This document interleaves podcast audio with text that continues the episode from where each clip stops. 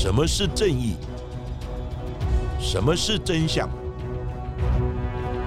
跟着台湾建士权威阿善师，重返那些离奇、轰动的命案现场，请听阿善师的见识实录。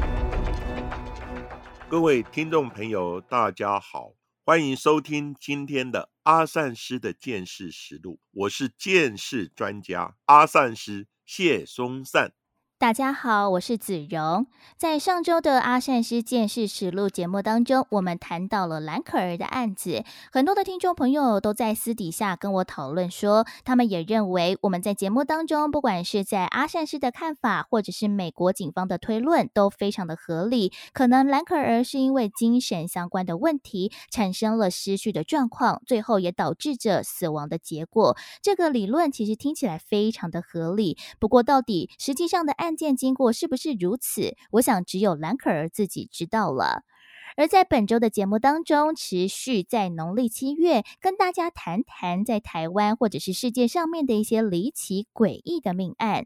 而这起案件，我觉得比兰可儿的案件更令人摸不着头绪，因为尽管警方还有媒体、广大的网友都做出了各种不同的揣测，但是好像都没有办法用一些比较正常的逻辑来做出推断。那这些推断也和现场的见识或者是法医相关的验尸结果是不相符合的。而这起案件就是发生在日本福岛，一九八九年二月份，被称为是日本罪恶新悬案——福岛。便池怪死案，为什么说是最恶心的案件呢？因为死者居然是沉尸在化粪池的 U 型管道当中。到底为什么一名年轻的成年男性会沉尸在如此狭小的管道当中呢？他是自杀、他杀，还是另有隐情呢？阿善石，是的，这起案件真的令人匪夷所思，它有太多不合理的地方。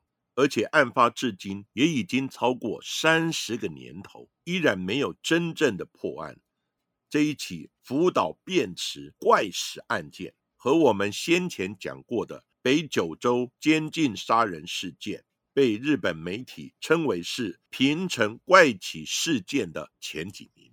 这一起怪异的案件是发生在日本的福岛，而福岛在二零一一年也发生了三一一的大地震。后续也引发海啸和余震，造成大规模的灾害之外，也导致福岛第一核电厂发生核能泄漏的严重事故。事故严重的程度，在国际核事件的分级表中被分列为最严重的第七级事件。而这一起福岛便池怪死案的死者。也正好就是负责福岛第二核电厂的养护公司的营业主任。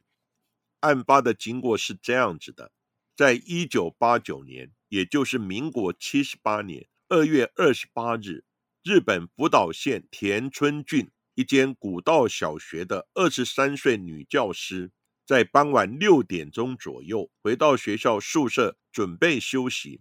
她在上厕所的时候。习惯性的朝蹲式马桶的孔洞一看，发现马桶排水孔处似乎有东西卡住了。李老师仔细一看，好像是一只男人的鞋子。觉得不对劲的他，马上就到户外排污的化粪池来查看，却看见惊人的景象。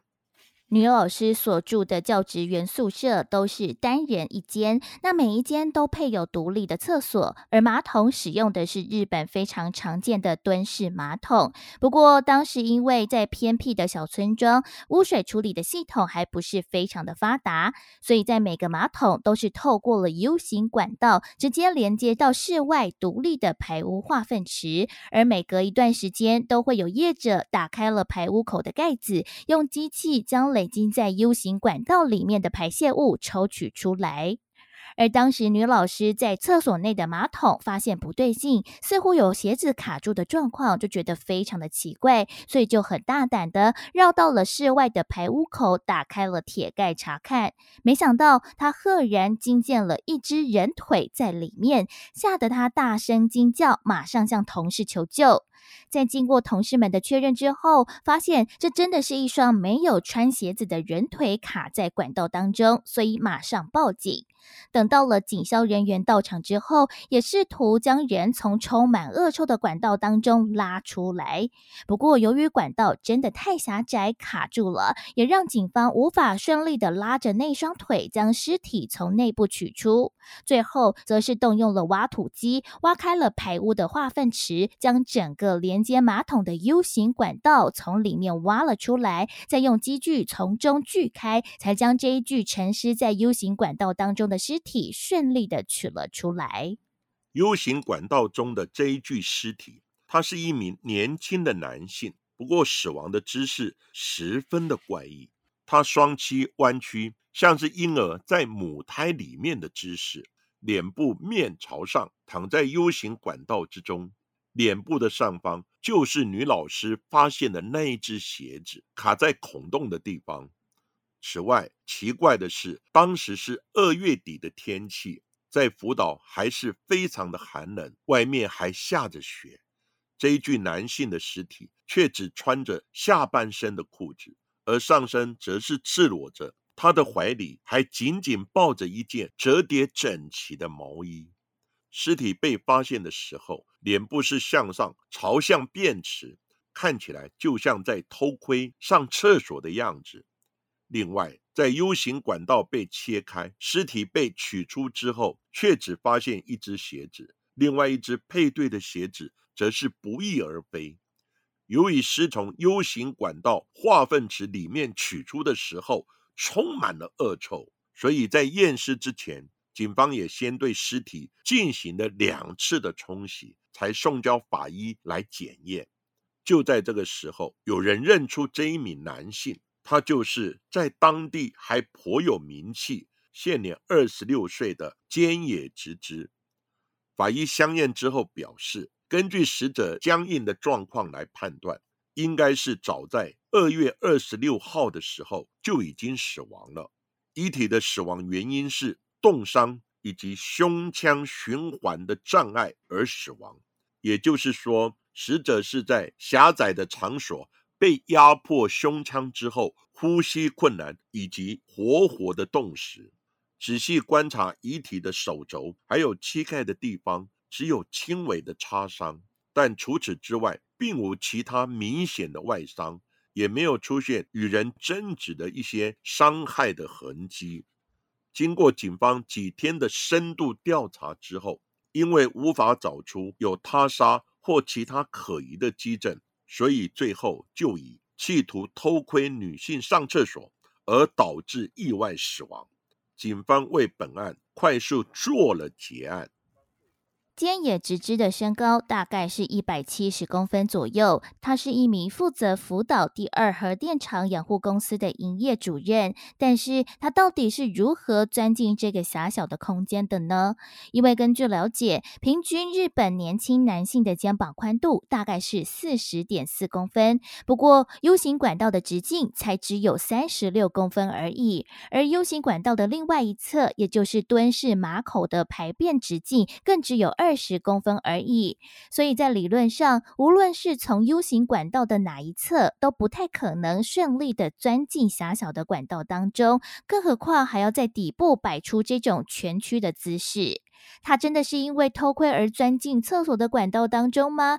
警方做出这样子一个结论之后，其实也引发了邻里之间的反弹，因为大家都认为菅野的个性并非如此。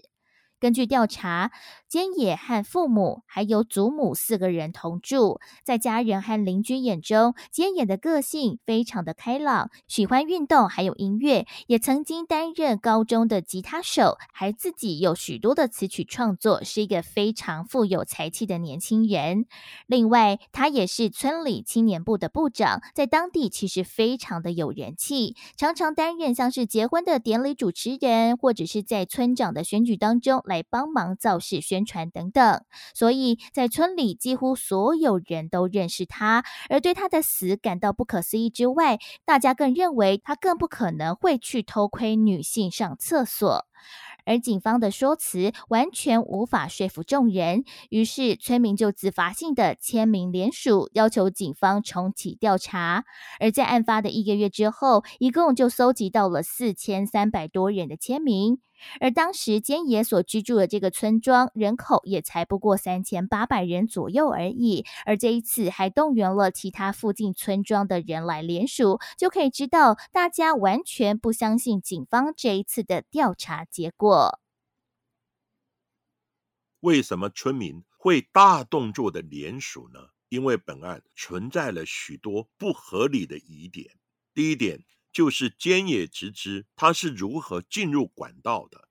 前面有提到，管道直径狭小，一般的成年男性肩膀的宽度就一定会超过，更何况还要做出不合理的卷曲的姿势。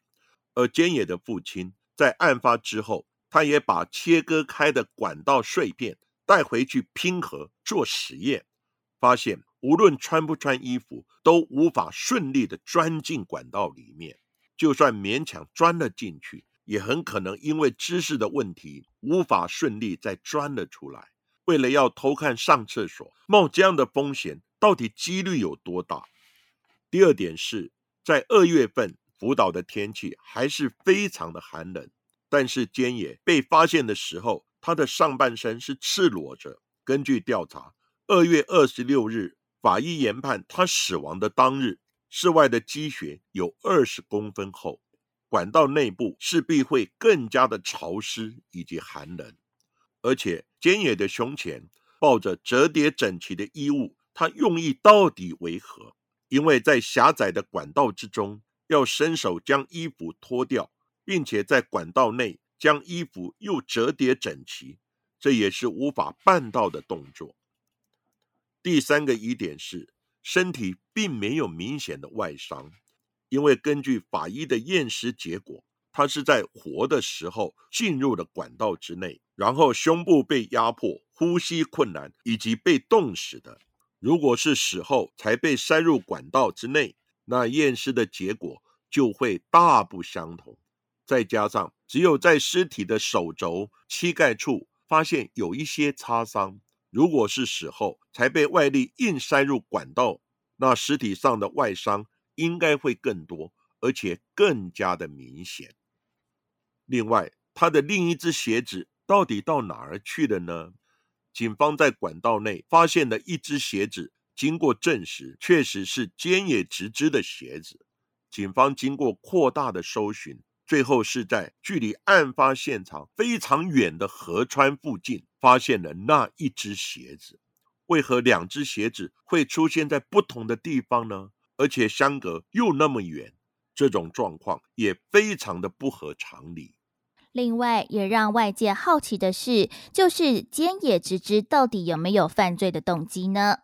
因为菅野和第一时间发现的女老师两人其实是互相彼此认识的，而且女老师和男友已经有了婚约，那男友也是古道小学的教师，同时也是菅野直之在村里青年部的成员，所以他们三人是彼此熟识的。根据了解，在案发之前，因为女老师有被跟踪，还有多次被电话骚扰，所以女老师就和男友将骚扰的电话录音，并且报案处理。而菅野直之也一直从中协助调查，并且似乎有查出一名五十一岁的邻居男性是非常可疑，所以三个人其实在案发之前就是有非常紧密的联系和接触，应该都清楚彼此的作息还有生活的动态。因为在那段时间刚好遇到了日本昭和天皇去世，在二月二十四号的时候举行了昭和天皇的丧礼，而在这三天的国丧期间，日本是处于放假的状态，而女老师也在二月二十四号到二月二十七号的时间向学校申请休假回老家，这段时间她根本是不在宿舍当中的。而跟老师关系密切的菅野直之也知道他不在家的，但是法医研判他的死亡时间是在二月二十六号。如果真的是因为要偷窥上厕所，在管道的时间未免也躲太久了吧？那到底菅野直之在生前的行踪为何呢？其实，在尸体被发现的前四天，菅野直之就已经行踪成谜了。菅野的父亲他表示，菅野在二月二十三日，他有出席一位前辈的送别会，从晚上一直到凌晨一点多才离开了餐厅。二月二十四日周五早上十点钟左右，菅野直之跟正在客厅看电视的爸爸说：“啊，我稍微出去一下，不久就会回来。”于是他就开着车子外出了。之后，爸爸就完全没有菅野直之的消息。到底他后续见了什么人，做了什么事，大家都一无所知。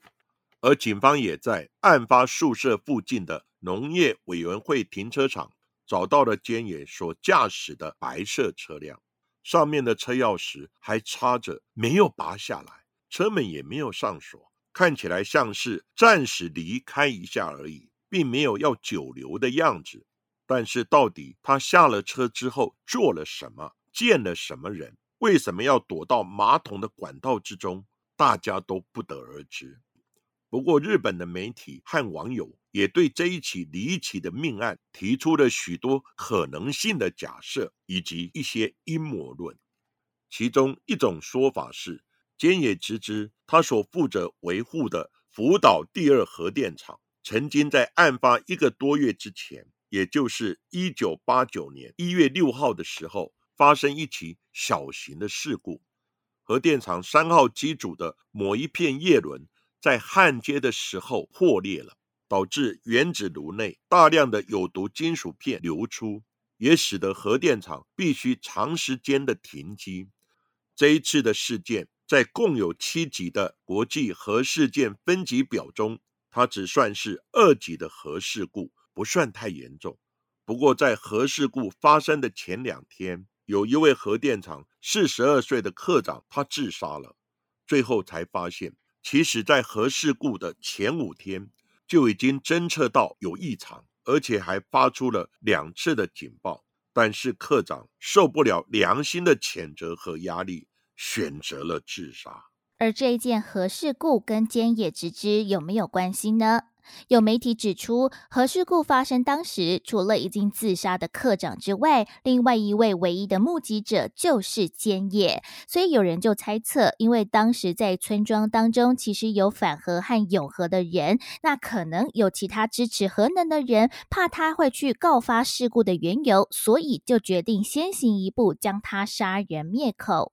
而另外还有一种阴谋论的说法是，菅野直之曾经在村长的选举上帮助某一方阵营来竞选，而最后也大获全胜。不过，在后续却传出，当时当选的这一名村长疑似在选举的过程当中有贿选和收贿的嫌疑，一次的村长选举经费却花了上千万日元。而当时帮忙竞选辅选的菅野，其实就是充满正义感的人。他在得知此事之后，他感到非常的失望以及厌恶，所以拒绝在选前最后一场的演讲当中帮候选人助选演讲。因此，有人说菅野直之可。可能是因此得罪了他人，惨遭报复。而另外，也有人对于这名发现死者女性老师提出了质疑，因为村里有传言表示，这名女老师的行为不检点，尽管有了婚约的男友，还是跟村里的许多男性都保持着暧昧的关系。更有人说，她私底下还偷偷的跟死者菅野直之交往。所以，当菅野知道女老师被其他男性跟踪、打电话骚扰的时候，菅野才会那么积极的自告奋勇去。举报跟踪狂，而因此也被这名跟踪狂侠怨来报复。尽管以上的阴谋论和各种说法看似都有其道理，但依然无法解释到底死者菅野直之他是如何进入管道的。最后，村里四千三百人的重启调查联署也没有得到警方的回应。这一起离奇的福岛变池怪死案。在二零零四年，也超过了日本谋杀罪十五年的追诉期限，而案发至今也超过三十个年头，依然只是猜测，没有证据。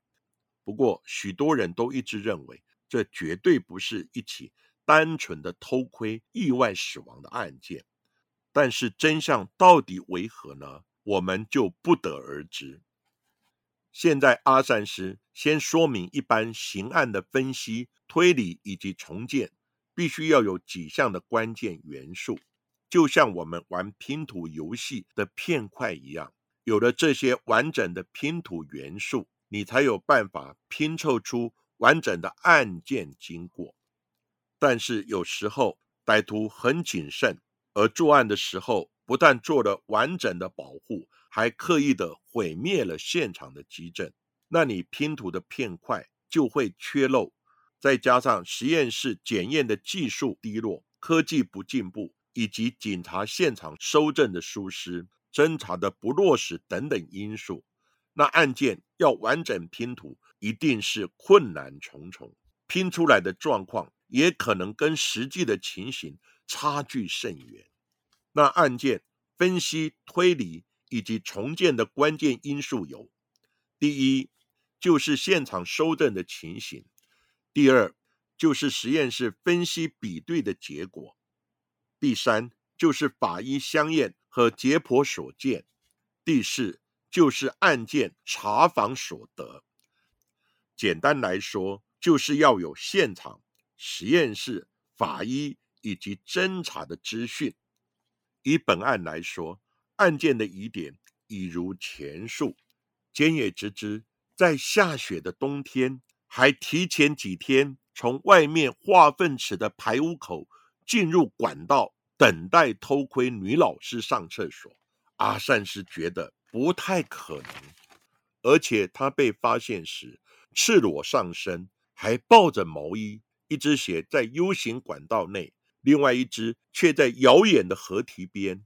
这种种迹象在侦查逻辑上是说不通的，那只有一种解释，就像我们上一集所说的蓝可案件一样，菅野直之他发疯了，但是调查结果，他是一名活泼、积极、阳光、正向的男孩，他没有精神的疾病，那这种推论又不成立了。这个时候，当然就要配合法医相验的结果，发现。他并没有他杀的外伤，只有一些小的擦伤。那死因又是因为胸部压迫及冻死所致。但是阿善师想要进一步了解的是，本案菅野直之的尸体到底有没有解剖，以及取样做一些药物毒物的化验。如果有，那结果又是如何？目前尚无相关的资料来做拼图的参考。再加上。化粪池的盖子有没有做一些指纹啊、生物基证的基证采证？那检验结果又是如何？仍不得而知。在资料以及证据不完整的情况之下，阿善师也只能做大胆以及粗略的推论，那就是菅野直之可能因为某些因素得罪的人而被挟持，甚至于下药，或是把他弄昏迷之后。再塞入化粪池，企图隐藏尸体不被发现。那他的另一只鞋子被丢在河堤边，还有菅野直之的上衣还有外套，到底又在哪里呢？是不是在车子里面？不得而知。总之，这个案件因为讯息有限，证据缺乏，就像国内的三一九枪击案件一样，总统阿扁以及副总统吕秀莲。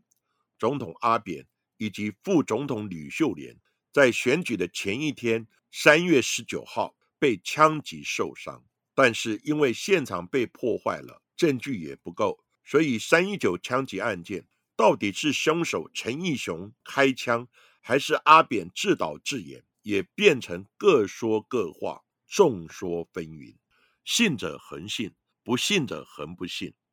其实件事不是万能的。警察也不是神，这种状况在我们现场见识以及案件的分析重建之中，还有另一个选项，就是无法研判，因为确切的事实真相只有天知地知，以及当事人最清楚了。而今天的福岛便池怪死案就为大家讲到这里。在农历的七月份节目当中呢，我们都会跟大家分享在台湾或者是世界上面离奇、诡异、悬疑的命案，也请大家持续锁定喽。上一周有跟大家预告，我们参加了 FM 台湾所发起的 Pocket 试胆大会的串联活动。这个活动一共有八个节目来参加，除了我们的节目之外，另外还有《恶之根》、你的犯罪研究日志、暗黑森林、凯利树说说、乌龟乌龟翘辫子、鬼哭狼嚎。我有个朋友会算命，以及马就说。而串联节目到我们这边，我们现在要来听听。到底哪个节目的主持人来分享恐怖的鬼故事呢？我们今天要在节目当中听到了串联节目，是由 Ruby 卢春如还有荣宗豪所主持的《暗黑森林》。而《暗黑森林》的节目，平时就是跟大家分享了外国的真实犯罪案件和悬疑难解的外国谜团。而 Ruby 呢，是我在广播界的大前辈哦。而必须老实说，其实之前呢，在读书还有大学的时期呢，我都是听他疯狂广播。而另外呢，荣宗豪也曾经参加过多次的选。选秀节目，他非常的会唱歌哦。不过，到底在这一次的 Podcast 试胆大会的串联活动，他们会分享什么样的鬼故事呢？我们就一起先来听听看。阿善师见识实录的听众，大家好，我们是暗黑森林的主持人，我是 Ruby，我是荣宗豪。那因为平常呢，我们都是在讲一些国外的真实犯罪案件。对。但因为现在是农历七月，所以我们在节目上偶尔也会讲一些超自然的一些故事。对。但我们平常其实蛮俗辣的，我们自己本身很少会讲到灵异的事件，纯粹不是因为我们不想讲，是因为我们是很俗辣的哦。胆小鬼。好，那你要不要分享一个？对。让我印象很深刻的，曾经听过的一个一个鬼故事呢，就是我哥有跟我讲过，他们在当兵的时候发生的。就他们当兵的时候，不是晚上都要轮流站岗吗？嗯哼。然后呢，就可能就有一一两个人就是要轮流，你先去站在那边，然后之后几个小时之后就换我这样。但是有人站在那边的时候，他们就好像抽烟嘛，因为你知道晚上想要睡觉就想要抽个烟这样。所以通常在外面漆乌漆抹黑的状态之下，互相借个烟一下是很正常的一件事情。就算你就算彼此不认识这样，所以有一个人呢，他就一个阿兵哥，他就站在一个漆黑的地方，然后呢，他就这边抽烟，然后就突然间就有一个人就点了他的肩膀，就。哎哎，这样子，然后就就突然就听到他说：“哎，兄弟，可不可以给一支烟？”然后这个在抽烟的阿兵哥就没想什么，他就很顺手的把他的其中的一根烟，就连头都不回，就直接就拿回去给人家了。这样，就后面那个人就把那根烟拿走了。然后过不到十五秒，突然间那个人又点了他肩膀说：“你可不可以再给我一根烟，兄弟？”嗯，这个阿兵哥也觉得没什么，对他又再给他第二根烟。等到第三次也是一样。没过几秒，他就突然又再点他一次了。然后呢，这个时候他说：“哎，兄弟，再给一根烟好不好？”然后这个阿兵哥要给了第三根了，他就开始有点生气了。对。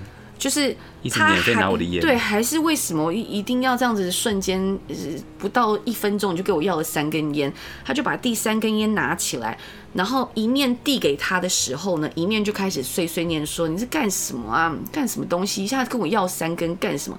就他就一面骂他，然后头就一面转过去嘛，就想要往回看，就是往回一看的时候，就发现后面乌漆嘛黑，一个人都没有，对不对？但是呢。他那个时候是蹲下来的状态，他是蹲下来抽烟，然后他蹲下来的位置的正后方，那三根烟被点燃的像插香一样的点在他的后方。我靠！我靠！我靠！Why？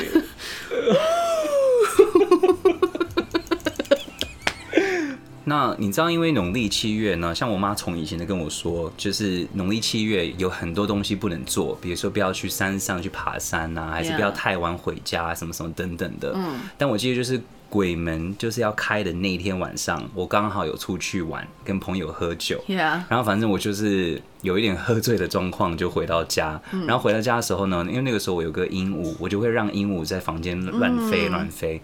所以因为他就是反正他在他笼子上面，我就看到他在笼子那边，我就睡着了。然后睡着的时候呢，我突然间不久之后就醒来，但我发现我醒来的时候，我不是真正醒来，而是在梦里面醒来。嗯但是我看到的梦境就是跟我房间长得一模一样。嗯我在我旁边就看到一个男的站在那边看着我，面无表情的看着我。嗯我不认识的一个人，可是我也没有觉得很害怕，我就觉得他为什么会站在那边？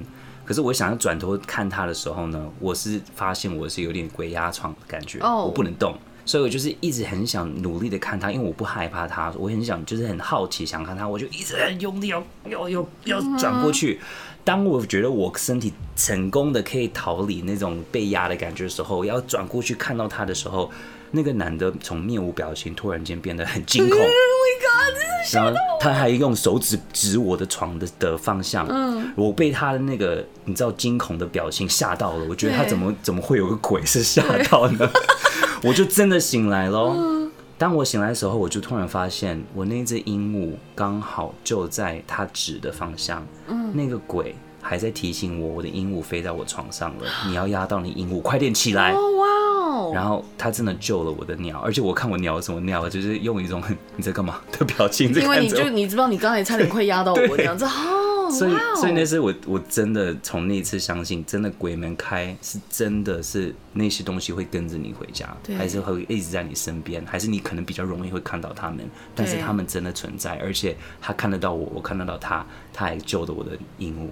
这算是蛮温馨的啦，温馨鬼故事。很好。好了，今天分享了一些我觉得很毛的一些灵异的事件，希望你们如果就算喜欢听真实的犯罪，还是一些灵异故事你们可以来听我们的节目《暗暗黑黑森林》。拜拜，好恐怖。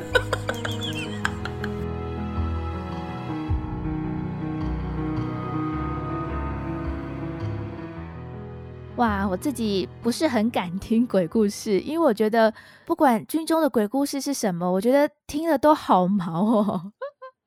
当然，阿善是在求学以及当兵的期间，也听过一些鬼故事，尤其是在当兵的时候，因为警官学校的学生是要服宪兵役，所以我们在宪兵学校受训的时候，那当然就要轮值弹药库的深夜站哨。当时就有人半夜听到异常的女孩子哭声，后来察觉可能是野猫在叫。另外又有人看到电线杆之间的电线上面挂了很多的人头在晃动，吓死人了。后来经查，可能是风吹树影的摇动。不过阿善师必须说实话，我是真的没有碰到。我想看到的人，可能是个人害怕以及幻觉所致。那之前阿善师也说过，有一位相面师看到我，他就说我后面跟了一群人，这些人有话要跟我说，但是因为阿善师的气场太旺了，所以他们无法近身。我相信相面师说的是实话。还有个人曾经办过一件命案，就是在木栅的吉印庙。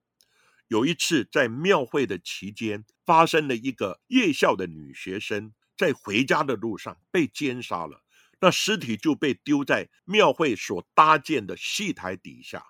那这个案件当然警方的破案压力很大，经过一段时间的侦办，也碰到了瓶颈，无法突破。后来办案人员心想：哎，那不如我们就到吉印庙去求神问卦一下。结果就有小队长带着办案的小组到庙里面去卜龟跟抽签。后来抽到一个签师是上上签，当时不以为意。不过经过没多久，还真的就有县民提供非常重要的线索，说这个案子很可能是当地某一个人所干。后来警方当然就把当事人找来，最后这个案子也因而破案。最后，嫌犯也承认了，案件也破案了。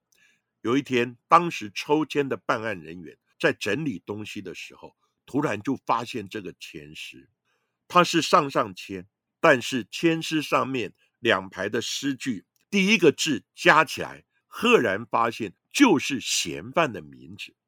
其实上天已经有隐喻的暗示，告诉你这个人名就在千诗之中，案件很快就会破案。这也是阿善师所经历真正办案的灵异事件。总之呢，炎炎夏日的八月份，我们就用鬼故事或这些灵异难解的事情，让大家清凉一下吧。而在 FM 台湾所发起的 Podcast 试胆大会的活动，我们也有在其他节目串联哦。那我们的故事会放在凯丽诉说说的节目当中露出，也欢迎大家点选在资讯栏下方的连接，到凯丽诉说说的节目当中来听听故事吧。好，今天的节目我们就讲到这里。谢谢各位收听阿善师见识实录。如果喜欢我们节目的话，欢迎在 Sound On、Spotify、Apple Podcasts 或者是 KKBox 上面来订阅我们的节目哦，并且踊跃留言给我们，要记得给我们五颗星的评价哦。同时，也欢迎大家多多利用平台来赞助我们的节目。那下一集也请大家继续的。听下去。